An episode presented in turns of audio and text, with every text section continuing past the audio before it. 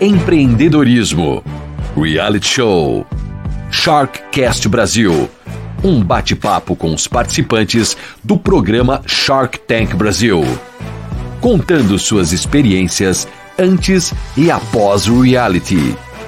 Ouça o podcast Sharkcast Brasil em todas as plataformas. Sharkcast Brasil.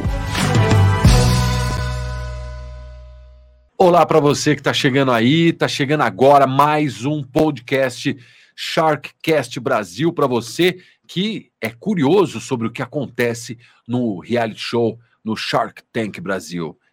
Será que é de verdade? Será que os tubarões existem? Será que o dinheiro é de verdade também? Eles colocam grana ali ou eles só querem 50% do seu negócio? Como é que funciona? Quais são os bastidores? O que, que acontece na hora que você está ali frente a frente com os tubarões. Hã? É isso que a gente vai falar aqui toda semana. Você que está acompanhando todos os episódios do Sharkcast Brasil em todas as, as plataformas de podcast, também em vídeo. Você confere tudo que a gente é, vai soltando nas redes. Eu sou Edu Pares, eu estive lá no, no, no tanque com os tubarões, eu estive no Shark Tank, também levei meu negócio, então eu pensei, vou levar o pessoal que esteve lá para trocar uma ideia comigo e para falar sobre a experiência, porque é uma transformação. E essas transformações não são só dos negócios, não são só do business, não é só da, da, daquilo que você faz é, na vida, do que você trabalha. A transformação é interna, a transformação é como pessoa, tá? Toda semana um empreendedor diferente, um é, convidado aqui do Shark Cash Brasil. Hoje, o nosso convidado é o Peter Paiva. Peter Paiva, que já está com a gente aqui, já vai aparecer. Tudo bom, Olá. Peter? Tudo ótimo. O Peter, ele teve, Peter Paiva teve na primeira temporada, junto comigo. É, nós somos aí as cobaias do, do, do Shark Tank, se pode, pode se dizer assim. E primeira temporada, para quem não conhece, é, o que eu acho bem difícil, porque essa foi uma das frases dele que eu achei geniais no programa. Ele falou: Olha, se vocês não me conhecem, algum familiar seu já me viu por aí. Você falou isso no programa lá. Né? Eu falo que eu sou, os querido, eu sou o querido da avó e da mãe de todo mundo. já rodei todos os programas femininos, né, desde 21 anos atrás. Então, me apresento aí como um curioso desse mundo, mas que eu fui ousado lá e caí nesse tanque. Aí a gente vai falar bastante hoje. Peter, o que, que você faz? Qual é o seu negócio? O que, que você foi fazer no Shark Tank Brasil? Conta pra gente. Eu sou o Peter Paiva, trabalho já há 21 anos com, com a criação de cosméticos criativos. Então, eu fiz um sabonete onde não existia sabonetes coloridos e tudo isso, há muito tempo atrás, e levei isso para o programa de TV, e desde então, o primeiro contrato foi com a Record, em seguida foi com o Globo, já tive um programa na Fox, né, que é aquele Fox Life que esteve no Brasil por cinco anos, e aí eu passei por vários lugares, mas não foi só com a criação, né, mas sim com a criação de uma linha de matérias-primas exclusivas, que eu penso hoje que eu olhei o que uma indústria tinha e eu trouxe para o mundo do artesanato, de verdade. Então a gente tem hoje essências, tudo isso voltado para quem quer fazer um produto que muitas vezes surpreende as pessoas. Então esse é meu negócio, é fazer um 360 com uma senhora às vezes, onde ela aprende como criar uma linha, toda a parte da economia. Então eu falo muito com senhoras. Meu público é de 55 anos, né? Isso é muito legal. Então é, eu caí ali porque eu já eu caí ali então, para falar bem a verdade, eu caí ali porque eu fui convidado por uma das ah, produtoras. Peraí, peraí, peraí. Eu não me inscrevi, gente. Eu não me inscrevi. Tá, então vamos contar essa história tá direito. do jogo, né? Não, Nem é todo assim, Big Brother se inscreve, tem uns que são convidados, gente. Exatamente. Então, para falar sobre isso, porque eu eu me inscrevi, eu passei ali, ó, é, é, uma série de casts, né, para que tipo, investigaram minha vida, investigaram a vida dos meus sócios, investigaram é, é, o meu negócio. Tive que mandar até certidão de óbito meu para poder para poder fazer parte ali do programa. Nossa, Depois então quando eu contar para você como que eu cheguei lá, você vai ficar com raiva de mim, eu acho. Não, é exatamente. eu estou contando mais ou menos como é que a maioria dos, do, dos empreendedores, né, que se inscrevem, uhum, que vão lá, sim. que ficam batalhando para estar tá lá. Me conta então como que você foi parar lá no, no, no, no chat? Então, pode, assim, pode, colocar ele na tela inteira, para quem está assistindo a gente aqui. Ele, o Peter Paiva vai entrar na tela inteira. vai dar bastante destaque, né? Vai contar a verdade. A ideia a ideia partiu de uma das produtoras, que ela foi produtora de um dos primeiros programas que eu fui na Record. Ela trabalhava na Record, e aí com essa ideia ela sabia do meu case, e ela falou: Meu, o Peter é um case de sucesso, a gente tem que trazer ele aqui. Porque o que ele faz é diferente, as pessoas vão gostar, eu acompanho ele nesses é, fazem cinco anos, né? Quatro anos que eu participei, quatro ou cinco. E aí ela falou: nesse tempo todo, aí eu acho que ele tem que estar tá aqui. Eles mandaram um e-mail para mim. E aí, como eu tinha uma assistente na época que ela não conhecia muito, ela falou assim: recebi um e-mail aqui de um programa, e aí falou sobre o programa, né, da Sony e tal, e aí eu falei, ah, tenta entender o que é. Ah, agora eu entendi. Eles estão querendo saber se você quer participar de um programa, é com alguma coisa de, de sócio. Eu não entendi o que era. Falei, tá, depois a gente vê. Passado um tempo, eu estava fazendo alguma coisa aqui na empresa e falei assim: Nossa, aquela história da Sony, você conseguiu resolver? A gente fez alguma coisa? Você respondeu para eles alguma coisa? Não, não respondi nada. Você não me respondeu. Ah, pelo amor de Deus manda um e-mail lá e pergunta se ainda dá tempo. E aí a gente mandou e-mail na mesma hora, meio que um e-mail meio bronca que ela tomou. Você tá louca? Como que você engessou o processo? Você deixou no meio do caminho? Você não me lembrou, tipo? E aí ligou. E aí falou: olha, nós recebemos um e-mail, a gente tinha ali o número, recebeu um e-mail, a gente vacilou com o tempo, aí a menina falou assim: calma, é só um pouquinho, é o Peter? É, do Peter, eu trabalho com ele. Então, calma aí que eu vou, eu vou ver o que, que eu consigo para você. Resumindo, o pessoal da produção ligou lá. Era um, eu, eu, eu, fui num lugar que não tinha nada, era um prédio com uma sala. Tinha uma mesa e uma, uma câmera e uma cadeira. E aí, quando eu, eu cheguei lá, lá, eu falei, é, eu falei para eles assim, eu cheguei lá e ela me contou, Peter, o, a, todo o caching acabou. Fazem dois dias que acabou o caching, mas como a gente sabia que você era um case que nós queríamos, então a gente abriu uma exceção para você. Eu falei, ah, tá bom. Tá. O que, que eu preciso fazer? O que, que eu vim fazer aqui, só para entender? Aí eles falaram assim: olha, a gente precisa que você formule uma proposta e a gente vai fazer meio que um vídeo você falando dessa proposta. Depois a gente explica melhor e você afina isso tudo e leva realmente para o programa. Eu falei, tá bom. Aí um, um, diretor lá, é, eram três pessoas só. O cara pegou e explicou para mim, Peter, você vai ter que, para ganhar alguma grana, tanto que ali na hora eu fiz uma história diferente, falei na frente da câmera, Deu cinco minutos, aí eles falaram: tá ótimo, Peter, acho que é só isso que a gente precisa, só precisa ter uma imagem sua. Aí eu falei: tá, quando que eu fico sabendo a resposta? Como que é o processo? Ela falou assim: não, não, não, a gente já vai te ligar porque você já tá dentro. Eu, mas como que é isso? Aí que ela falou: vamos lá, deixa eu sentar, deixa eu te explicar o que, que é o programa. Eu, ah, meu Deus do céu, será que eu preciso de um sócio? Será que eu quero montar um novo projeto? E aí que eu comecei a criar o projeto, né? Que foi o que eu levei para lá, que era falar então, sobre o processo então, Diga. mas era o que eu ia te perguntar. Era uma, uma das coisas que eu ia acabar te perguntando era isso. Pô, mas você queria um sócio, você precisava de um sócio, porque o que você falou agora é, é para mim foi o teste de casting que eu fui nesse lugar, eu fui nesse prédio, eu fiz essa essa apresentação do meu, eu fiz até uns sanduíches lá do meu negócio para o pessoal comer, o pessoal adorou. Eu, a gente, a gente que trabalha com comida tem que pegar pelo estômago, né? Então, não, não levei nada, não levei nada. A imagem não é boa. Lá, tipo, correndo cara e coragem. Tá, entendi, entendi. Nossa, então, aí, perfeito. Aí você falou, vou formular uma proposta. Você não Vou tinha formar uma proposta e pensei, o que, que eu preciso? É, eu não, não, hoje a nossa empresa já ela, ela tá, ela tá, ela sempre, sempre trabalhei com gestores e eu não tenho sócio. E aí tá bom desse jeito, acho que tá indo bem. E aí eu fui lá e falei, meu, então a única parte que eu ainda não ousei foi montar uma indústria para vender o produto pronto. Então eu falei, vou, então todo mundo sempre falou disso, eu vejo hoje grandes indústrias lá fora fazendo esse trabalho, e aqui no Brasil, é, a gente é sempre muita referência, tanto para a Natura como para vai Mahogany, que eu já dei consultoria, e várias outras empresas. Então eu falei, ah, bora lá, vamos, vamos usar. Então eu criei um valor ilusório. E quando eu cheguei ali no tanque, com aquele pitch que eu tive que fazer, assim? juro, peraí, peraí. Assim, um valor? eu falei meio milhão, meio milhão eu começo um projeto, sabe assim? Mas, tá, tá. mas quando eu, eu sentei para ver, eu falei, meu, eu tô numa furada porque assim, vamos entender o que, que é. Entender o que é. Vamos fazer um projeto novo? A gente vai precisar, vai, de um milhão, no caso de uma indústria de cosméticos, para a gente realmente colocar ela no papel e aí começar a fazer o bichinho funcionar. Mas tudo isso era só para começar. Se fosse terceirizar uma indústria, uma, uma linha, eu conseguiria. Mas quando chegou nos finalmente, mudou todo o caminho. Quando eu Mas cheguei. Pensou ali, fazer outra proposta ou foi mais essa focada mesmo? Eu criei, eu criei essa, ali essa. O seu negócio todo estava bem, bem, bem equalizado, estava tudo certo. Tava. Tanto que todo mundo queria entrar no seu, no seu outro negócio, né? Não no que eu você foi. No outro. Tanto que eu, o que, que eu pensei? Meu, é. se eu pegar meio milhão e isso der errado, né? Der errado, esse aporte der errado, eu vou levar uma proposta para devolver esse dinheiro para eles para não ficar amarrado a ninguém. Exatamente isso. Aquilo eu achei é. sensacional, porque ninguém esperava aquilo, né?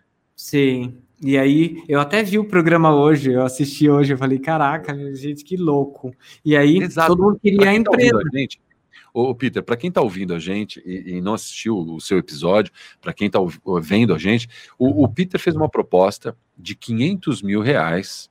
É, por quanto, quantos por cento mesmo? Eu, não, eu tô assistindo... 20% da empresa. De um negócio que ia começar, de um negócio que ia começar. E se depois de dois anos o Peter não conseguisse é, é, que as pessoas tivessem, que os investidores tivessem o retorno do investimento, ele devolveria os 500 mais 40%. 40%. Ou seja, e pelas minhas contas, era assim, ó, para é. hoje você montar uma indústria, você precisa realmente de uns 2 milhões e pouco, porque eu tenho esse, esse conhecimento. Só de taxa, CETESB passa de meio milhão. E o que, que eu precisava? Eu precisava, na verdade, de só ter o impulso. Se a pessoa fecha, então eu vou começar esse processo. Esse processo ele não atrapalha nada do meu trabalho, porque o mercado artesanal é um, quem vende na informalidade é um mercado, e o industrial, muitas vezes, é o que está no shopping. E o industrial é que traz referência para a venda do artesanal, porque a pessoa que até entrou, só para vocês saberem o que vocês vão ver aqui, entrou, a gente entrou num conflito muito grande, tanto com os meus clientes como comigo, e eu caí numa depressão, tá? Só para vocês saberem para onde que vai o caminho da história. Eu mudei Pera toda aí, a minha vida depois, é, depois desse Shark Tank, porque quando eu caí ali e aconteceu tudo aquilo que aconteceu, e eu ganhei um super sócio, né? A gente vai falar sobre isso, é, minha cabeça começou a falar, meu, o que, que eu preciso, para onde eu vou agora? Só que assim, assim, eu hoje entendo que dentro do mercado que eu trabalho, quando vem uma empresa como uma Granado e coloca uma vitrine muito linda, as pessoas veem exatamente que o sabonete deixou de ser aquele sabonete de um real e passou a ser um sabonete de oito, como hoje é um Granado na farmácia. É, então isso, isso. para mim valoriza muito o artesanal e todo o trabalho que todo mundo da minha cadeia trabalha. Quando a gente fala sobre isso, eu entrei ali sabendo que se eu montasse qualquer quiosque em um shopping, eu não ia vender o sabonete a um real eu vender o sabonete a 18, que é o preço que hoje a gente vende, ou 20, né? Isso ia fazer o quê? Mais propaganda para todo mundo que trabalha no artesanal. Muitas pessoas entenderam, mas algumas não entenderam. E outras, ao ver aquilo, falaram: ixi, então a empresa dele vai fechar. A gente não vai ter mais esse suporte, porque ele vai ganhar ah, tanto dinheiro que ele vai realmente parar de ensinar a gente. Para que, que ele vai ensinar a gente se agora ele vai ganhar dinheiro lá no industrial? Então gerou Exatamente. Uma, e você sabe enorme. que isso, então, para a gente também, porque quando a gente negociou também, a gente também é, a gente saiu de lá com dois sócios, saiu com o Shiba e com o João. E numa das reuniões que a gente fez, o, o João virou e falou assim: pô, vamos meter eles no shopping, né? Vamos pegar, olha só que doideira, vamos colocar eles no, no shopping center, abrir uma, uma loja no shopping e tal. Aí o Shiba virou e falou assim: falou, não, pô, não, os meninos são do food truck vende o sanduíche deles lá. Quando verem eles dentro do shopping lá, vão falar o quê? Tá custando tudo isso só porque tá no shopping, ou seja, e acabar mudando aquela coisa da, da, da que você falou, naquela né? coisa do artesanal, que era o que a gente fazia também, como a gente trabalhava todos nosso, os nossos produtos, ia mudar a, a imagem que a gente ia ter, o do nosso consumidor ia ter da gente. Né? É, e hoje você vê um monte de food truck dentro dos shoppings, né? Você vê os padrão food truck dentro do shopping. E o meu, o meu, é, o meu, a proposta foi tão legal que foi assim, é, aeroporto de Congonhas, shopping Ibirapuera, shopping é, é, Interlagos e mais outros dois shoppings no primeiro ano. Então, assim, primeiro ano. Proposta, no primeiro ano. A minha proposta, o que a gente fechou ali, ele me, de, ele me dava lucro sem nenhuma margem de prejuízo. Para quem está ouvindo, para quem está vendo, o, o Peter acabou fechando no programa com o João, João Apolinário, o dono do Polishop. Foi, foi isso. Conta, é, quando eu tava ali no, no, no tanque, gente, é, tudo ali aconteceu tão rápido e eu, graças a Deus, tive a ajuda de Deus para eu pensar que na hora que eu vi eles calculando, eu via onde que aquilo ia dar. E aí eu vi que o João, que era o único que estava quieto, era o único que poderia ter opção para mim. Quando eu falei para é Camila, né? Ah, Camila, eu queria, eu nem conhecia, eu não tinha ouvido a mulher falar, não sabia nem quem ela era. A única coisa que eu tinha é que ser simpático e educado com ela, ó, queria fechar alguma coisa com vocês, mas ó, que pena. Ponto. Porque o que eu fiz, que eles cortaram, né? Eu fui no, ah. no eu fui no, no Sorocaba, falei, putz, que pena. Aí eu fui no Shiba, falei, Shiba, o seu negócio é muito é popular, quantidade, e o meu é qualidade, não casa. E aí eu fui tá. para ela e falei, olha só, é, Cris, é, no começo do programa você tacou e falou para mim que aqui não era um banco para você pegar dinheiro e devolver dinheiro, mas pelas suas contas e pelo seu olhar você é mais do que um banco, não serve para mim, você para mim tá fora. É. E o que eu fiz que foi diferente é, cada um eu dei uma explicação e tirei de cena, tirei de cena, tirei de cena e falei, tá. eu, eu prefiro fechar com o João. Que o João me fez uma proposta de 40% com meio milhão, 50% meio milhão, sendo meio a meio. E como negociador, eu falei, vamos para 40, só para ver o que ele ia falar. E aí, quando ele jogou, falou: Olha, eu vou entrar. E no, no, no, tanque lá atrás, eu falei: Kate, ele não vai entrar, minha irmã, né, que tava comigo, ele não vai entrar com meio milhão, ele vai entrar com muito mais. Porque ele tá falando de entrar com o know-how da Polishop e eu com o meu know-how. Então não é meio milhão, é muito mais. Eu falei isso lá atrás. E aí, quando eu falei para ele, ele retrucou: Eu vou entrar com muito mais de meio milhão, que é o que eu queria ouvir que para ver se eu tava com a cabeça igual. Tanto que quando ele falou, eu acho que o justo é 50 a 50, eu falei, eu fecho com você. Mas, gente, foi a pior sensação da minha vida, aquele, aqueles 40 minutos falados ali. Porque não foi 15 que ele você, você estava, você estava numa serenidade. Serenidade, o meu maxilar travou, gente.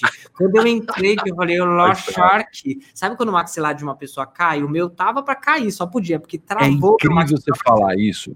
Incrível você falar isso, Peter, porque eu trabalho com comunicação já faz mais de quase 30 anos, apresentador de rádio eh, há mais de 30 anos. Então, comunicação, conversar, falar, ter um microfone na frente e falar com o público nunca foi um problema. Até colocar o pé ali. E você é outro também que trabalha com comunicação, você trabalha com o público, você tem o seu, o seu canal no YouTube, tem todas as suas redes sociais, você faz vídeos todos os dias, mas a hora que você entra lá, por mais que você conheça o seu negócio, por mais que você saiba dos seus números, por mais que você saiba do que você está falando, por que que dá essa travada, né? Eu, quando eu saí de lá, eu falei, agora, quando eu saí, que eles pegam as câmeras filmando a gente saindo, eles falaram, eu falei, agora eu entendi o que, que é um tanque de tubarão. Putz, gente, você é primeiro é tem umas pausas que eles te obrigam a dar. Você para, olha para a cara de todo mundo, ah. espera 30 segundos. Eu, meu, vou ter um ataque do coração aqui. Posso aí... falar? É um minuto. É um minuto, porque você entra e tem que ficar um minuto em silêncio, só tocando aquela música do programa, não é isso?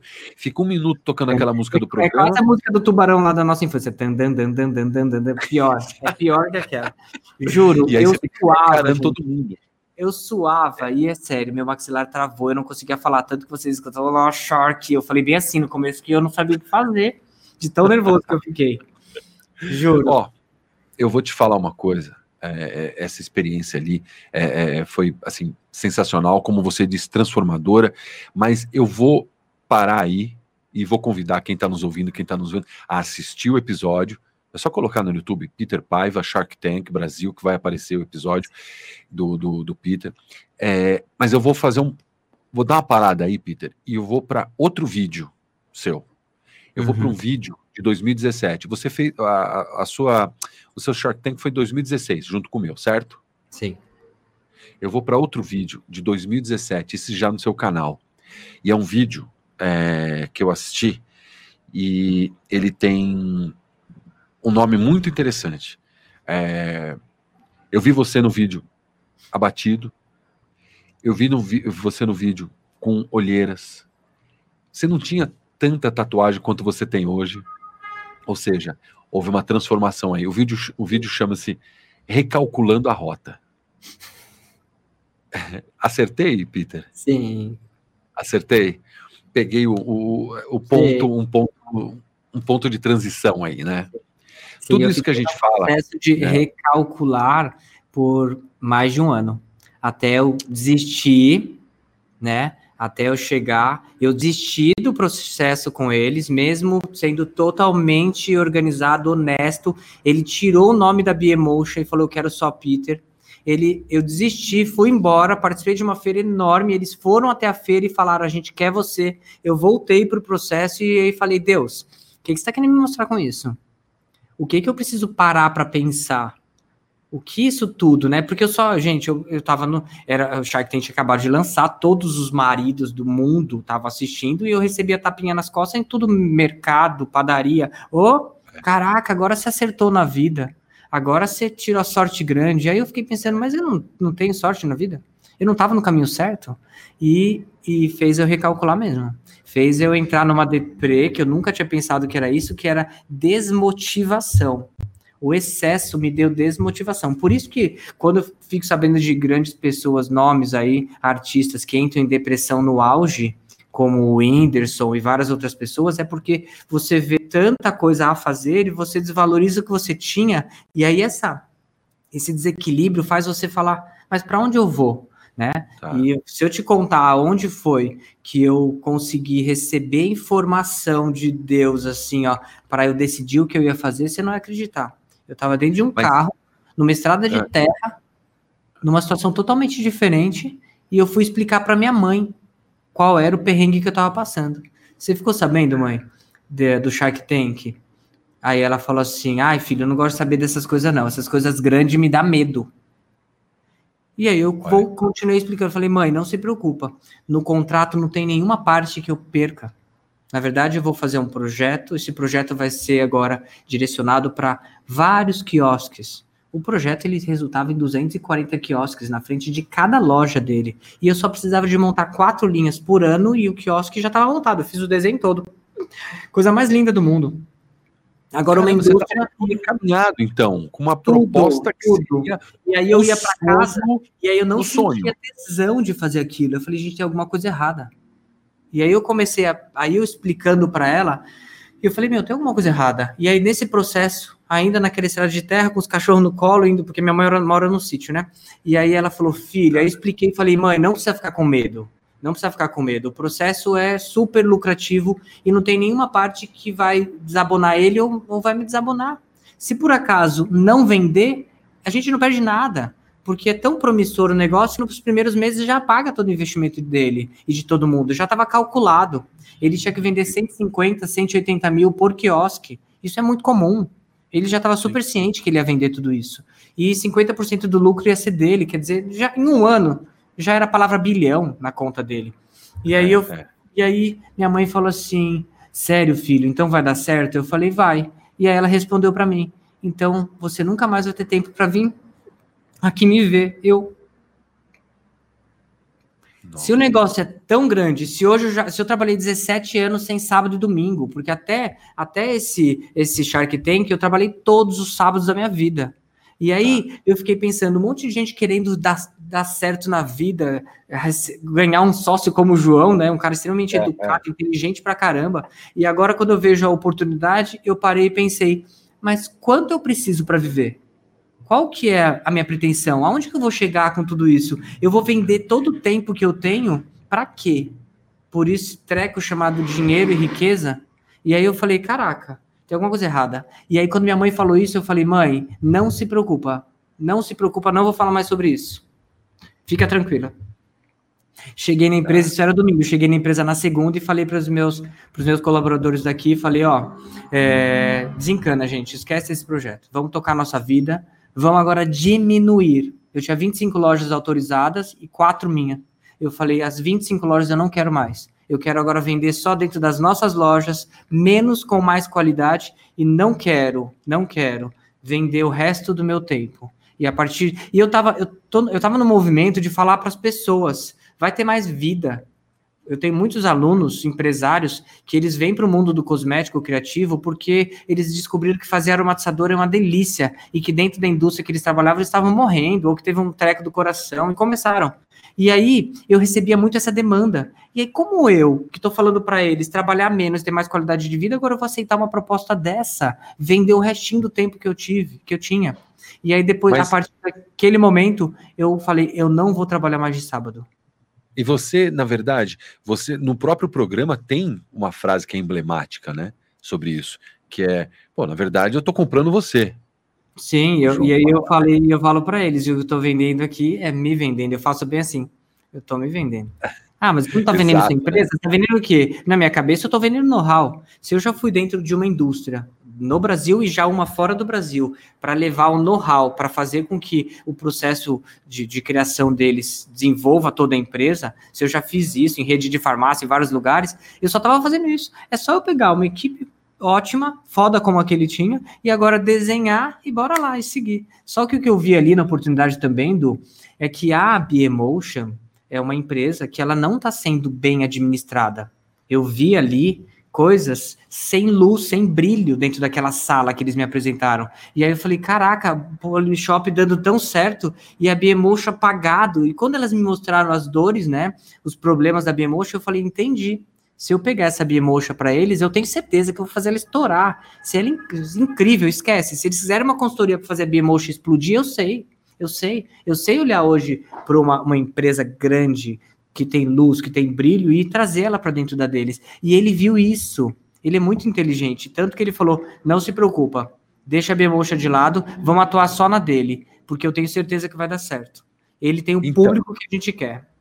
Então, e você levando esse brilho, levando essa luz aí que que ele acabou enxergando ali, para dentro da, da B-Emotion, você ia levar junto o seu negócio. O seu negócio ia ser B-Emotion, ou como você diz, ele ia pagar uma B-Emotion, ia ser o Peter ah, Paiva. No primeiro momento, na, na, primeiro momento na, na, primeira reunião que a gente fez, ele falou: não precisa colocar B-Emotion junto, o quiosque é só Peter Paiva. E no segundo momento, em algumas outras reuniões que eu fui, eles me apresentaram a diretora deles de criação, apresentaram toda a B-Emotion ali, que na verdade é um é, é um negócio pequeno dentro de um negócio gigante. E aí é, eles é. apresentaram tudo aquilo. E aí eu falei, nossa, gente, não se preocupa, tudo que vocês precisarem para dar uma melhorada nessa empresa aí eu ajudo, porque é muito, muito cinza lá, né? É Oi? muito cinza, é muito cinza, né? É muito, muito tudo muito... Você conheceu, você viu, né? eu conheci, eu conheci, porque e eu fiquei é, é, é, meio, meio assim, falei, ué, mas acho que falta, falta mais cor, falta mais brilho, falta mais é, é, envolvimento. Falta eu acho que é um, falta dedicação, é eu acho que é um varejo tão, tão, tão é, é, é selvagem ali, bem tipo a, a, coisa do omnichannel, né? É uma coisa é, venda, venda, venda, venda, venda, venda, que tira um pouco desse brilho, né? Mas tem um brilho muito legal que foi o que eu, o que eu vi com eles é, na, na convenção que eles fazem de final de ano. Você chegou a participar? Chegou a. Eu cheguei a participar do Miss Brasil, né, com eles. Logo ah. em seguida já fui convidado, já fui convidado por toda a equipe para conhecer, porque era B-Emotion e era ali que ele queria atuar como Peter. E na próxima convenção eles queriam apresentar o projeto Peter Paiva para todo mundo, como um produto a ser vendido também em, é, em, todos os canais dele. Né? Então era um negócio muito grande. E eu entendo mais... que ele, ele, ele tem uma expertise muito legal. Eu tenho pessoas que trabalham lá dentro, trabalham só com a parte de criação e de conteúdo, é muito show, voltada para venda dos eletros e tudo que ele vende ali. É muito legal. Eu só acho, né, como um bom crítico e bom auditor de tudo isso, que eles têm uma ideia de uma experiência dentro da loja que eles precisam re restartar essa história, porque parece uma loja normal. Quando eles explicam sobre toda essa experiência dentro de uma Polishop, eu falo, caraca, não é mais isso daí que eles estão falando. Um lugar que você entra e tudo está acontecendo ao mesmo tempo, as pessoas estão interagindo, então precisa atualizar, porque a cabeça da gente já mudou, né? Então, algumas coisas que eu deixei ali dentro, falei, ó, vamos precisar de mudar isso aí. Então, eles viram você... em todo esse meu olhar que eu poderia ser realmente uma, uma, uma figura ali dentro que ia trabalhar junto com a Polishop em outros setores, entendeu? Então, aí eu sou obrigado a te perguntar uma coisa. E por que você não quis? Porque que, que, eu... além da sua mãe ter te dado aquela luz naquele momento, mas por que, que você não quis? Porque normalmente o que a gente entende é que quando um, um, um empresário, um empreendedor começa algo, ele tem aquela, tem aquela célebre frase, né? Pensar pequeno e pensar grande dá o mesmo trabalho, e outras tantos clichês do empreendedorismo, né? Que a gente assiste hoje, também, a gente né? tem, hoje a gente tem uma empresa que ela já funciona. Só que aí o que eu percebi, muitas pessoas, quando elas estão em crise, né? Estão ali em crise pessoal mesmo, querendo entender o caminho delas, eu digo que você tem que se voltar para sua missão. E eu me comecei a olhar o que é que não estava rolando sendo com, com dinheiro envolvido. Então, eu posso te dizer que hoje eu já descobri o que vai me tirar de qualquer momento negativo, olhar para o próximo. O meu a trabalho é hoje, é a minha missão é levar esperança para que as pessoas possam desenvolver uma linha de cosmético ou que elas transformem a vida dela. Tanto que hoje a minha rede social ela está voltada para o que eu faço aqui dentro do armazém e também para o que eu faço dentro da minha casa. Então, tendo liberdade de falar sobre o meu relacionamento homoafetivo, para que as pessoas, nossa, eu tive uma avalanche de, de novas pessoas no meu, na minha rede social, por quê? Que demais, Peter. Agora eu não tenho mais preconceito agora eu vou tratar minha filha diferente. Então eu estou entendendo que eu Legal. sou uma pessoa que eu vou incentivar senhoras que não têm. Eu entendo isso porque eu também não tenho muita conversa com meu pai e com a minha mãe, como eu vejo que hoje eu tenho com o meu público. Entende? Então eu estou tentando levar isso por exemplo, meu pai mora em Minas, eu tenho contato com ele uma vez por ano. Ele chegou na minha casa agora e eu quero falar, pai, é isso e aquilo, quero falar coisas que eu não falava lá atrás, antes dos 40 e que eu sei que eu, quando falo com a minha, com a minha, com, com a minha aluna e com todo mundo que está me vendo ali, eu falo com ela assim: deixa de preconceito, a ama mais. Ele está sendo grosso com você, está sendo estúpido com você, abraça ele e fala, vamos resolver com amor. Então hoje eu estou levando para as pessoas o que eu sempre acreditei. E eu não vou dizer para você que antes eu falava com tanta força. Depois do Shark Tank eu descobri que eu preciso falar realmente disso, do que eu acredito. Acorda troca de roupa, coloca uma roupa bem gostosa, um perfume gostoso e sai para a luta, porque a vida é sua. Hoje eu falo com muito mais peso e eu posso dizer, eu desci a escada da minha casa triste depois de muitos meses com essa história na cabeça e quando essa história foi resolvida, eu desci a escada de casa e falei, eu não vou descer mais assim, porque eu já entendi.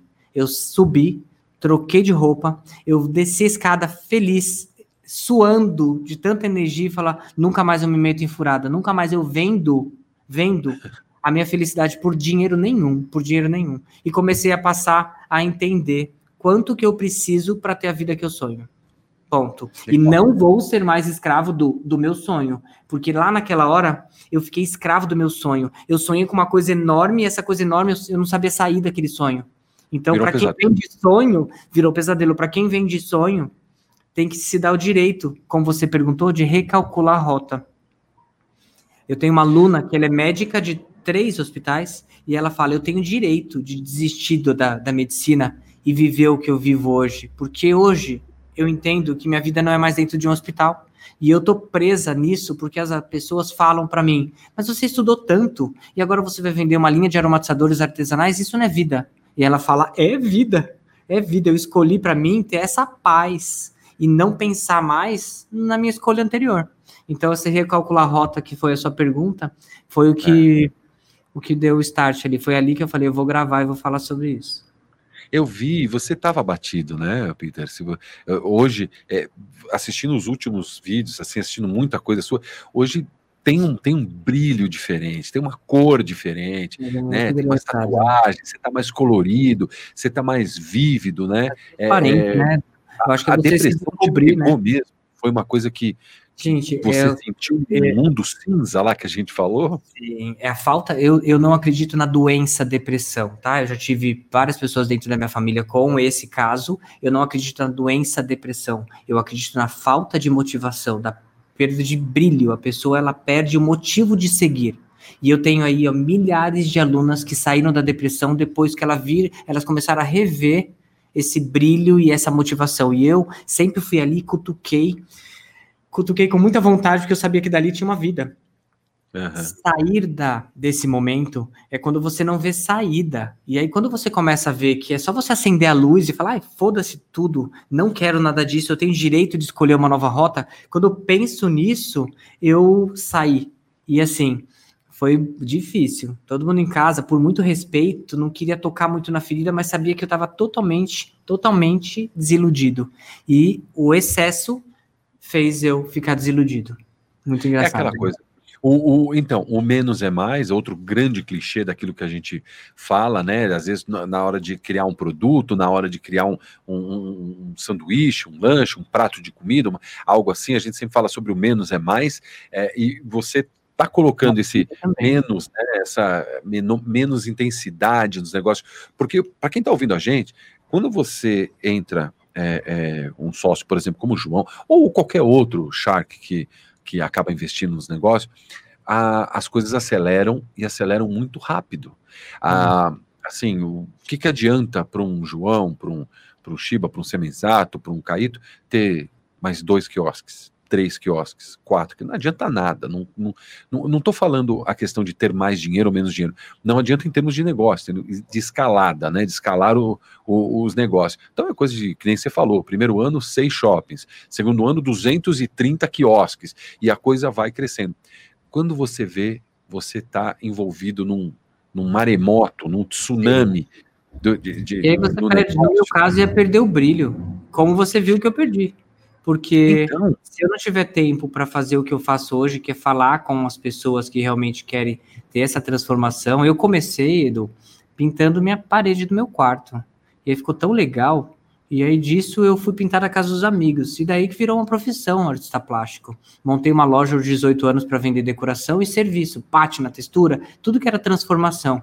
E eu saía dos lugares e as pessoas estavam assim, nossa, que demais. Então eu adoro essa transformação e isso é o que eu falo, acredita. Hoje eu falo sobre transformar o momento de Natal, que muitas pessoas não dão bola, mas agora que estão dentro de casa, podem eu realmente. Vi, você falou do vídeo. É, Esse foi seu último vídeo aqui. Olha, para quem está quem tá chegando agora, está ouvindo o, o, o, nosso podcast, a gente está conversando com Peter Paiva. Peter Paiva é autoridade em saboaria. Falei corretamente, Peter? Saboaria. é isso. E, inclusive, ele não é só autoridade, como ele tem um wiki, wiki soap, como é que é? Soap wiki. Soappedia.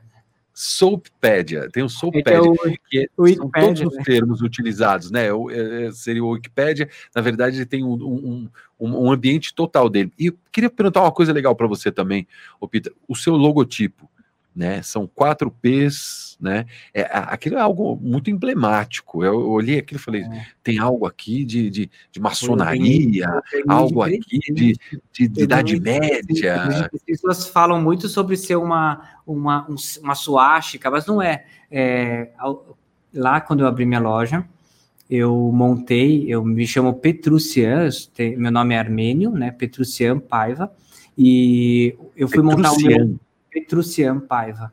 Tá. E aí eu fui montar o meu e-mail, meu primeiro e-mail, e um amigo meu tava junto e falou: Ah, já te chamam de Peter, então faz Peter Paiva. Eu falei, Peter Paiva? Ele falou: É, fica legal esse nome. Assim que saiu o nome. E aí, tá. em seguida, um outro amigo, para me ajudar, ele falou assim: Eu vou te dar seu logo. Aí ele trouxe uma pasta com o logo pronto, porque ele trabalhava com isso o nome, tudo. E aí eu comecei a usar. Mas é o P com P em giros, né? Ele girando para a evolução. E Sim. ele tem uma força muito grande. Eu adoro ele, é simples, mas já gerou bastante conflito. As pessoas não entenderem muito o que é. Né? Mas ah, ele girava antes, então era mais fácil as pessoas entenderem. Depois dessa modernização toda, deixar tudo muito mais estático, aí ele acabou ficando paradinho. Mas... Em algum momento, o, o Peter, em algum momento do, do pós-Shark Tank, depois que você. Né, porque a gente tem que explicar sempre, todo programa eu explico para para as pessoas que é aquela coisa. Depois que você faz o aperto de mão, os investidores ainda têm um tempo ali, três meses, seis meses, para poder investigar o seu negócio e realmente fazer o investimento, realmente é, entrar como sócio, né, assinar todos os, os termos, os mútuos, os, todos os, os contratos que sejam, que sejam feitos. Em algum momento depois dessa fase, você sentiu que fala, pô, bicho, eles vão levar meu negócio embora, eu vou perder o controle disso, é, é, vai ser complicado, porque muita gente fala, os caras entram com 30%, depois o negócio vai crescendo, você quer crescer, precisa é, é, colocar mais grana ali, aí eles vêm te diluem na porcentagem, e quando você vê, você está trabalhando, você virou funcionário do seu próprio uhum. negócio. Em algum momento você sentiu isso no seu caso? É, eu primeiro queria quero te parabenizar pela, não falei no começo, né, pela ideia. Eu acho isso muito legal, porque assim, falar sobre quem participou de um tipo de programa desse, ou até mesmo um Big Brother da vida, gente. O que acontece na vida depois, né? Mas aqui a gente tá falando de negócio, da sua vida. Tem gente que é. vive a vida inteira para fazer esse, essa história lá, como a Agnes do gato, e aí depois joga tudo na mão de alguém. Então, só para vocês entenderem, o antes é nervoso, mas o, o na hora lá é um trauma, sinceramente. E o pós é uma responsabilidade enorme. Então, assim, é. o medo de perder o negócio aconteceu lá na hora. Quando eles começaram é a falar hora. que eles queriam o meu negócio aqui. E aí, por isso que eu fiquei mais antenado ainda e eu fazia ligação com tudo que eles estavam falando, porque eu falei, meu, eu me meti numa furada. Eu tenho uma mente um pouco quântica, então, assim, tá acontecendo uma coisa, eu tô pensando em outra, outra o tempo inteiro, assim, ó. E eu comecei, meu Deus, me ajuda, me tira daqui. Desliga esse botão na hora. Meu, juro, juro. O pós, como já estava muito amarradinho, tudo certo ali, eu já tinha assinado, gente, um contrato antes de entrar dizendo vai ter essa apresentação, mas não quer dizer que você assina um contrato de sociedade. O cara vai ver todas as suas positivas e negativas, você vai ver dele também, e posterior você tem ainda seis meses, eu acho, né, para assinar um contrato. Exato. E seis com meses, prorrogação, é com prorrogação, quer dizer, é tudo super livre. Você conhecer uma pessoa e tem uma vulgo proposta tudo vai acontecer posterior. E aí, eu não tive medo depois, sabia? Porque eu fui tão seguro. Eu até conheci o último andar lá da Polishop, gente. Ah, é? Olha, tá vendo? Chegou, chegou. Mas você, você já chegou estrela. Aí lá não, na Polishop. Eu o último, último andar que eu nem sabia que existia, com uma mesa de uns 20 metros, assim, enorme. E aí, hoje você vai pro último andar. Eu... Lá eles batem nas pessoas. É que tem aquela coisa do mundo corporativo, né? Quanto mais você sobe os andares, mais. É, os... lá é bem assim, lá é bem assim. É mesmo, eu só cheguei na sala de reunião. Foi o máximo que eu consegui. Inclusive, um dia eu fui lá de bermuda, nem me deixaram entrar. você acredita? Fala, não, aqui a gente não pode, não entra de bermuda, aqui não entra.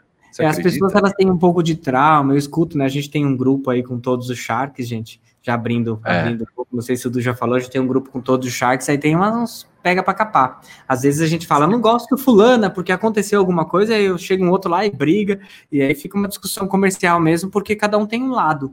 Eu posso falar para você que eu não sabia da Cris, aquele estilo dela, que eu acho que é tudo cena, tá, gente? Aquela mulher, ela é daquele jeito sim, tem aquela tá falando pose... da Cris Arcangeli. Da Cris é, Arcangeli, né? A Cris Arcangeli, ela tem aquela pose toda, eu já fui em um outro evento que ela tava, então ela quer ser a pessoa que chama atenção. Eu, como eu trabalhei muitos anos com o Clodovil, ele era uma pessoa extremamente simpática e educado, mas na hora que ela, ele entrava em ação, ele queria apimentar todo mundo, porque isso faz chamar atenção. Então, isso é um papel. Ali na hora, você pode assistir que você vai ver que ela olhava para mim com desejo de trabalhar comigo o tempo inteiro. Ela olha, ela fala, ela argumenta, e se ela não tivesse ali falando aquilo, o João não tinha aprovado porque ela pimentou tudo e eu joguei com ela, que é onde ela queria saber até onde eu ia. Então, assim, no, quando terminou, ela falou: Parabéns, menino, você é bom, viu? Ela falou para mim, mesmo eu tendo um tapa nela. E o tanto, gente, de gente que me xingou depois do programa é mesmo, que era mal educado, que eu não merecia não sei o quê. Um monte de gente me chamando de herói, que não gosta dela, é. e uma galera no Twitter zoando e falando, ah, cara metido, que não sei o quê. Por quê? Porque é. eu fui é. sincero, né? Sim, mas... mas é o seu negócio, né? As pessoas acabam é, é, tendo uma, uma, uma, noção de olhando de cima para baixo para a coisa, né? Como se você estivesse chegando lá pedindo, querendo pedindo ali uma, uma esmola sobre por alguma coisa. E tem uma frase da Maitê, você lembra da Maitê Carvalho, da Maitê que uhum. também participou? A Maitê é ótima, né? A Maitê é excelente. Estou tentando trazer ela para gravar com a gente, mas a Maitê lançou um livro agora sobre persuasão e ela fala: Eu não falo mais de Shark Tank, agora eu só falo do meu livro. Eu falo, Maitê, você está certíssima, está certíssima, Maitê. Maitê, você está ouvindo a gente? Então, ó, você está convidado ao programa. Vamos falar do seu livro, Maitê. Vamos falar do seu livro, não vamos falar do, do do, do, do, Shark Tank. A gente só dá uma pincelada, porque ela tem ah, é, tem Tank, aprendiz, essa aí é, já rodou em TV, que nem você, né? É extremamente política, viu? A Maite não vai Exato. não, e, e, você vê que a, a, a Maite tem uma frase que é sensacional, né? Que acho que encaixa nisso que você até falou um pouco antes, que é você foi lá e foi ver quem era bom para você e não se colocar como se você era bom para eles, né? Sim e, te, e quando você começa a pensar sobre esse, sobre esse prisma, muda o foco da coisa, tudo começa a fazer muito mais sentido. Deixa eu ver qual desses tubarões aqui vai servir para mim. É, né? Então, mas acho que é, é, de cada um, né? Eu acho que quando a gente a gente tem uma, a gente pensa nisso, a gente não está só pensando no dinheiro, a gente está pensando ter problema não ter. Realmente, no meu caso, ter sair dali com alguma coisa que não atrapalhasse a minha vida, entendeu? Era paralelo a tudo. E eu sabia que era forte, eu nem sabia muito sobre a, a vida de cada um, só para você ter uma ideia. Eu fui ver sobre a vida de cada um lá embaixo, no, no subsolo, quando eu cheguei. Aí eu falei, deixa eu ver qual é o que é o tubarão que é mais legal. Gente, qual que é o tubarão que é mais legal? Aí falaram, ah, João, que não sei o quê, tá, tá, tá. Cada um falava para um lado, cuidado com a Cris. Aí eu, gente, quem é esse povo? Não, ela já quebrou, ela já quebrou umas empresas, ela não é boa, não. Ela quebrou já a fitoervas, agora não sei o quê. Essa mulher é mó fake. Eu, quem é essa mulher, gente? Pelo amor de Deus. e estava mais ou menos ali na sua área de atuação, né? Ali meio que é. a indústria dos cosméticos, né? Então tem muita coisa ali que, que você, onde você circula também. E, eu acho, eu acho e, que abre muito a mente da gente para a gente saber o que, que a gente quer da vida. Isso é uma coisa muito boa. Eu não, eu, o meu, quando eu comecei a, isso tudo, como você falou, né? Eu mudei a rota, eu quis buscar mais base sólida. Eu entendi quanto eu preciso realmente para viver uma vida que eu sonho, mas não sonhar além. E aí eu voltei a falar assim, quanto será que eu preciso para eu ter sexta, sábado e domingo de folga, não só sábado, sabe? Uhum. Aí eu fui para os cursos online, que aí quando você fala de curso online, você consegue lançar coisas e ser mais, como eu vou dizer, você consegue ser mais organizado. Então eu lancei curso online gratuito, ninguém tinha isso, um curso online numa plataforma como Hotmart sem ninguém pagar nada. As pessoas, como assim? Eu falei, não, porque primeiro é minha missão. Mas, Peter, é, aí eu comecei a ir para o que eu queria mesmo. As pessoas falam, você é louco. Você primeiro coloca o pago, depois você vai para o gratuito. Não, não, não, não. Então você começa a mudar a sua mente. Quer dizer, não é o foco mais grana, no meu caso, né? Mas olha, eu tenho que te perguntar uma coisa. É, tem aquela frase lá, vamos para mais um clichê, né? É, dinheiro não é tudo na vida, né? Que falam. Uhum. E, mas quem pode falar isso? Só quem já acumulou muito pode falar isso. Quem ainda não teve muito sabe qual é hum, essa vivência de, é. ter tido muito. Que assim, você chegou num patamar ali que você olhou, falou, porra, aí, ó, tô com o cara do, do da Polishop aqui. Esse cara, eu nunca vou esquecer, ó, vou contar para você aqui, só para você, viu, Peter? Uma vez estava numa reunião e a gente fazia reunião, você deve ter feito com o pessoal que trabalhava com ele, os diretores financeiros, o pessoal do jurídico, pessoal, enfim, uhum. todos eles ali. E uma das reuniões, eu nunca vou esquecer, ó, para quem ouve podcast, sempre tem uma polícia que passa, sempre tem um motoqueiro, sempre tem um cachorro que tá latindo, sempre Sim. tem isso no podcast, acostume-se com isso. Enfim, a gente estava na sala lá conversando, e eu nunca vou esquecer da frase que um deles me falou, falou assim, Edu, aqui é o seguinte, aqui o dinheiro é infinito, até o limite. Eu tô até hoje com essa frase na cabeça. Infinito, Aqui o dinheiro é infinito, até o limite. E eu não uhum. perguntei qual era o limite. Eu falei, não, não me interessa saber qual é esse limite, né? Então, é, por isso que eu te pergunto, quando será você que... Tem uma, quando você tem uma política de, de, de crescer, crescer, crescer, e isso... Eu não sei, cada um tem um jeito, né? Eu vejo ali no nosso grupo algumas pessoas, elas realmente querem dinheiro, é ganância, é ganância. Eu acho que depende. Você perguntou para mim, será que só é. vai descobrir isso quem realmente quem viveu, né? já acumulou? Eu comecei a trabalhar com 18, com 25, depois de juntar de, de, nota a nota, eu comprei minha casa própria, né? E eu era uma pessoa que eu já fali. Há 10 anos atrás, eu quebrei, eu fui roubado, a empresa foi saqueada, roubada, e a gente quebrou de verdade. Então, eu já estava passando por algumas coisas. Então eu já já estava querendo, já estava querendo entender qual era o meu valor, aonde eu queria chegar, mas não estava tão firme assim. Eu hoje entendo e eu tenho alguns alunos e também amigos, como a Gabi, que é minha minha diretora de marketing, ela saiu do mundo corporativo do Shopping Guatemi, ela era diretora de marketing do Guatemi, para ela trabalhar em um lugar que fosse menor e ter mais vida, né? Então, assim, não precisa estar tá com a vida toda pronta. Você precisa estar tá decidido a ter uma vida menor. A minha irmã saiu da empresa, ela também teve um problema, um AVC, e ela decidiu: eu não quero mais trabalhar tanto, eu quero morar na minha casinha de praia, viver com dois mil reais e ter uma vida que eu sonho. Então, depende da pessoa. Mas tem algumas que precisam chegar onde eu cheguei. Eu fiquei, é uma outra história, eu tive um começo de AVC, eu tive um, um ataque epilético, pós isso, tá, gente? E eu fui parar na UTI, fiquei três dias na UTI, dei um susto na família inteira. Por quê? Porque eu estava crescendo, fazendo, fazendo, fazendo, e tudo isso na minha cabeça fez o que, que acontecesse. Eu tivesse uma estafa, eu tive uma estafa mental e, puf, caí, caí morto. Então, assim, tudo isso por quê? Porque a gente, eu vi uma chance de crescer. Eu nunca, nesses 21 anos, eu nunca passei um ano sem crescer no mínimo 25% a empresa. A gente já teve, esse ano em pandemia, a gente teve mês de 170% de crescimento referente ao ano passado. Então, assim, o crescer, como a nossa, nossa diretora fala, o crescer já está comum, porque a gente tem algo formado que está dentro de um mercado que ele está em crescimento, que é o mercado do artesanal, do cosmético criativo e cosmético natural. Então, quando a gente fala sobre isso, agora a gente precisa saber onde que a gente quer, né? Agora, por que, que eu preciso esperar ter tudo isso para parar e, e, e, descobrir realmente o que eu quero da vida? O que eu quero da vida realmente, hoje, falando para você, é ter paz para conseguir usar toda essa paz para criar, só isso. Entende? Então a gente tem que descobrir o que a gente quer. Toda vez que eu crio, eu publico isso e isso movimenta um monte de gente dentro das suas casas fazendo trabalho. Então é entender um pouco mais a sua função. Mas só aconteceu, galera, quando eu descobri a parte da missão mesmo e fortaleci ela. E toda vez que eu fortaleço mais ela, mais o meu negócio está certo. Porque você está em conexão. E para quem está buscando um negócio, para quem tá, tem o seu próprio negócio, para quem acha que precisa de um sócio, porque uma coisa é você é, é, é querer um sócio, outra coisa é você achar que você precisa de um sócio.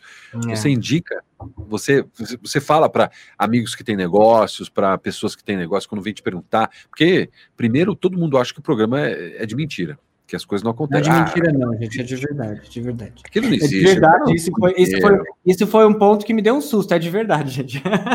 Mas olha, eu digo para vocês assim, ó, às vezes as pessoas precisam de aporte mas eu já vi gente vender coxinha e chegar aqui com dinheiro, comprar matéria-prima e hoje elas estão vivendo disso.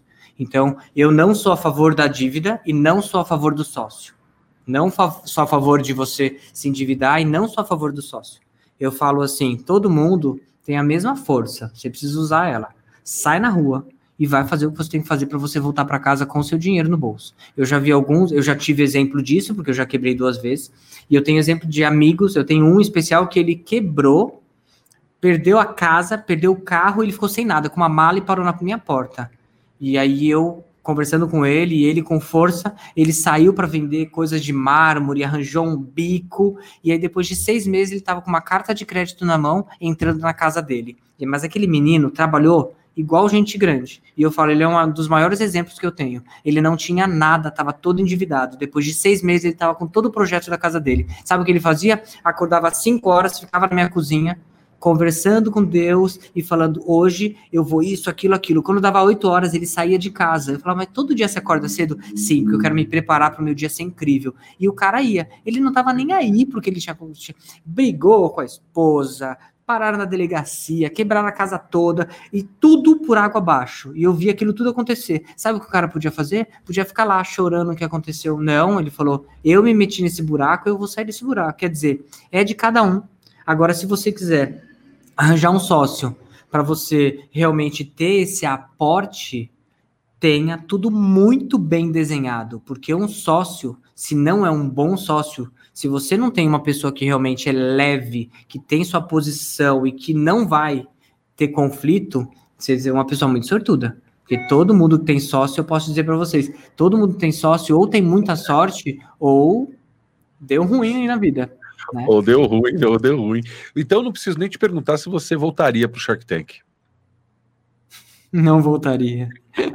Não. Tem, tem, a, própria, a própria Agnes, né? Ela já foi duas vezes, já foi na Americana. E se a Agnes, a Agnes está ouvindo esse podcast, tenho certeza absoluta. Ela já foi convidada para vir aqui. A Agnes é do Catch My Pet. E ela vai contar a, a história. Agnes é uma que não precisa, ela só vai para ganhar visibilidade. Exato, exato, exato. A Agnes já é pronta, gente. A Agnes é incrível. Você ainda assiste o programa, Peter? Assisto, assisto. Assiste. Assiste poucos episódios. Um, não te dá uma, uma, um, uma batedeira? Quando eu assisto o programa, eu fico assistindo e falando, não, não acredito, não acredito. Eu sempre, eu, eu, uma, coisa, uma coisa eu tenho que falar, eu sempre assisti muito antes de, de, de, pensar em me inscrever. Desde 2010 que eu assisto o programa, mais ou menos. Sempre com ali, com uma, uma um lapisinho anotando as coisas e tal. Quando veio, eu me inscrevi acabei, acabou rolando de ir. Mas eu ainda hoje assisto mas com aquela com, da, da, batedeira no coração, bicho. Olha, eu acho que como eu, como para mim foi uma coisa realmente real, então se as pessoas precisam daquele, daquele aporte, daquele know-how daquelas pessoas e, e, acertar na pessoa, né? Porque teve gente ali que eu, eu ouvi umas besteiras na hora da, da, da entrevista mesmo ali, que eu falei, meu Deus do céu. nada a ver, não, não tava entendendo nada do que ela tava falando. E aí, beleza. Agora, eu prefiro muitas vezes assistir aqueles programas de reforma de casa, que eu acho que fico menos ansioso e eu acho mais legal, porque no final a pessoa já tá feliz, já vejo resposta. Porque hoje eu sei que a pessoa entra naquilo, sabe lá Deus o que vai acontecer depois, né? Espero que aconteça o mesmo que eu, que entenda, que acha o rumo da vida, acerta, coloca o pé no chão e vai, né? Mas tem é. gente que se enrola, com certeza. Se você não tem um é. administrativo é. bom, do, você vai se enrolar, porque as pessoas Sim. acham que é só aporte, não é só aporte, não. Às vezes não é o aporte, às vezes a cabeça da pessoa que tem que melhorar, ela vai atrás de aporte, né? Exatamente. Eu tenho que contar a minha história aqui também. Eu não vou ficar nem dando spoiler, vou entrevistar minha esposa para fazer um programa para ela contar, porque assim ela vai, ela, ela vai conseguir falar. Eu já não consigo nem falar do meu. Nossa, vai ser Mas, incrível. Fala para ela, ela, ela, se, ela te entrevistar e falar, conta agora o que aconteceu.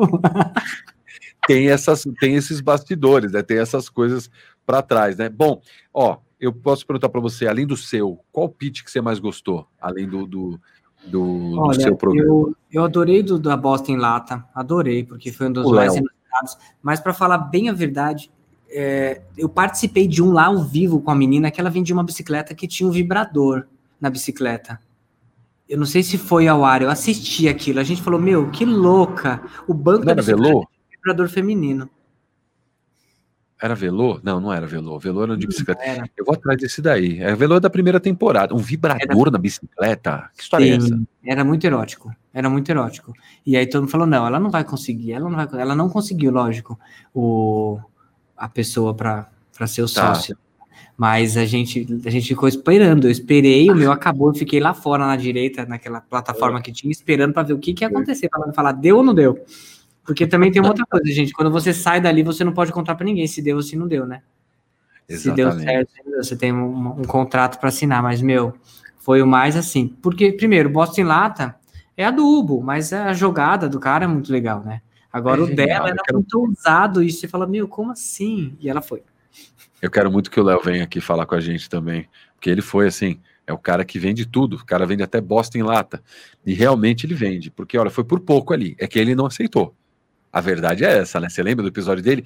Ele teve, ele teve é, é, é, aporte, ele não aceitou no programa. Mas Sim. enfim, isso é outra coisa. Né? Aquele, a primeira temporada era tudo 50% do negócio, não tinha, não tinha outro número, era todo mundo queria entrar ali com 50%.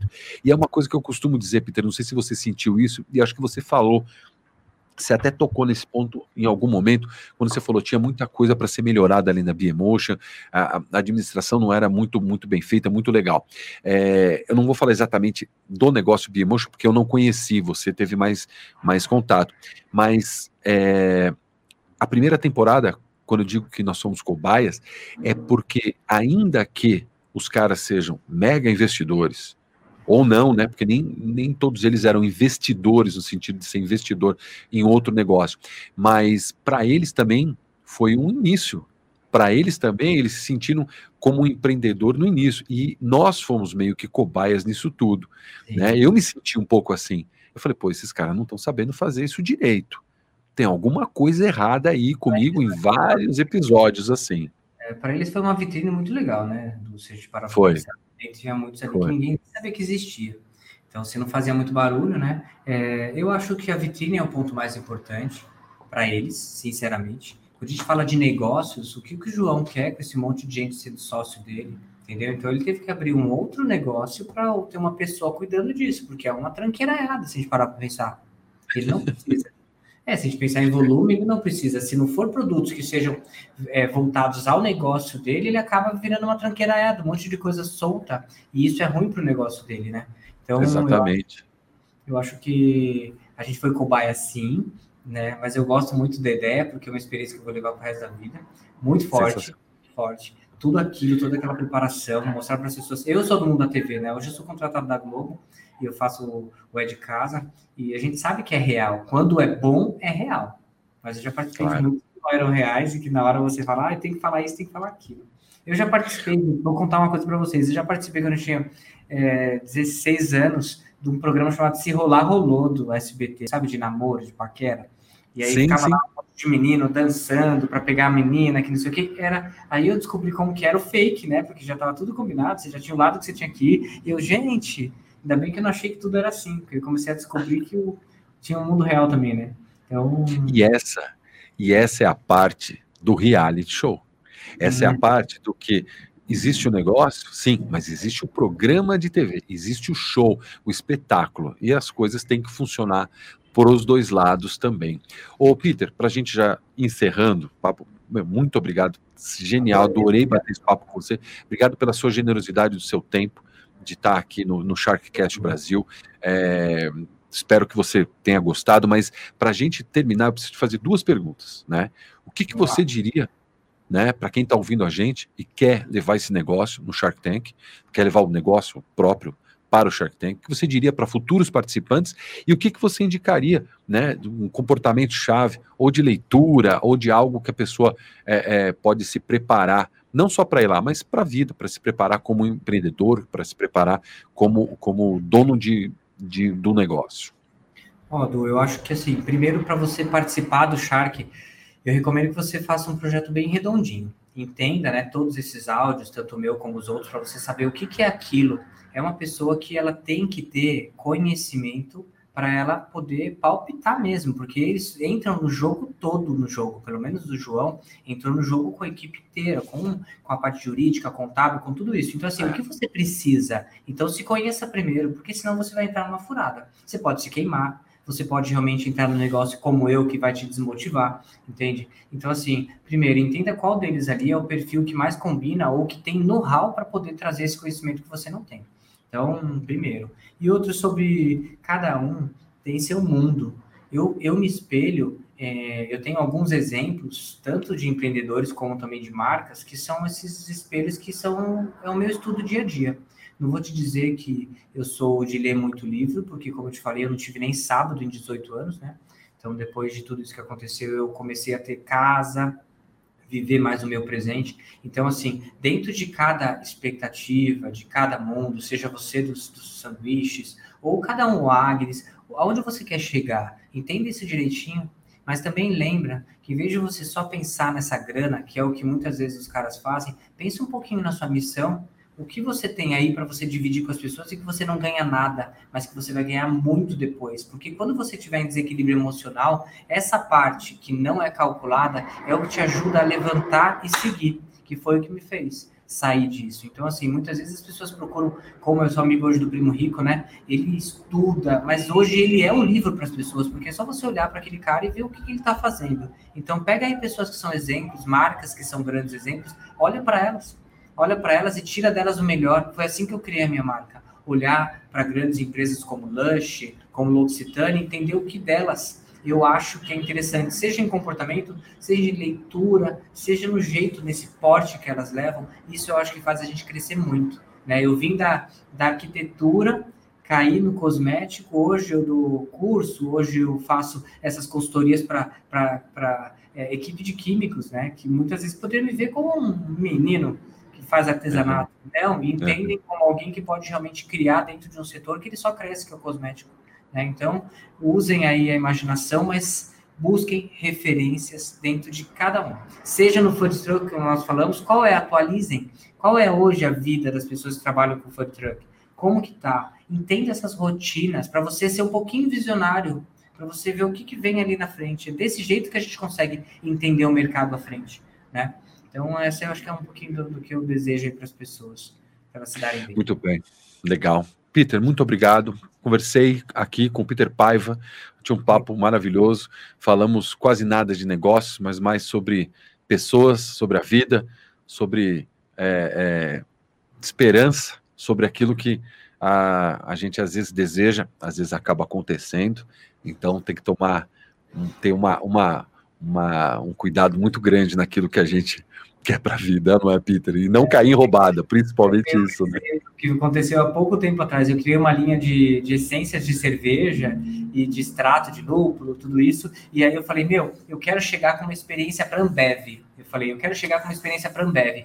E aí, eu, nossa, olha só, se eu chegar com isso, com aquilo, e eu tinha porta para chegar na Ambev.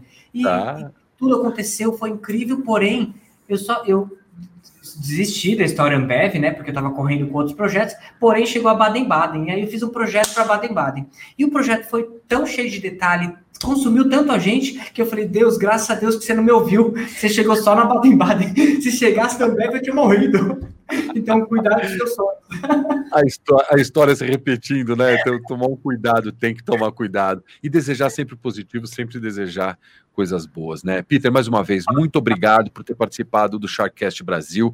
Agradeço demais o seu tempo, agradeço demais a, a, a, sua sabedoria, a sua, a sua gratidão em estar com a gente aqui e passar todos esses ensinamentos. Muito obrigado mesmo, viu? Que seja sucesso aí, que todas essas histórias se, sirvam de lição para o pessoal que está em casa. Obrigado, Edu. Muito bem, obrigado. Agora o Peter Paiva vai sair da tela, eu vou falar com você aqui. Peter, um abraço, beijo para você. Valeu, tchau, tchau.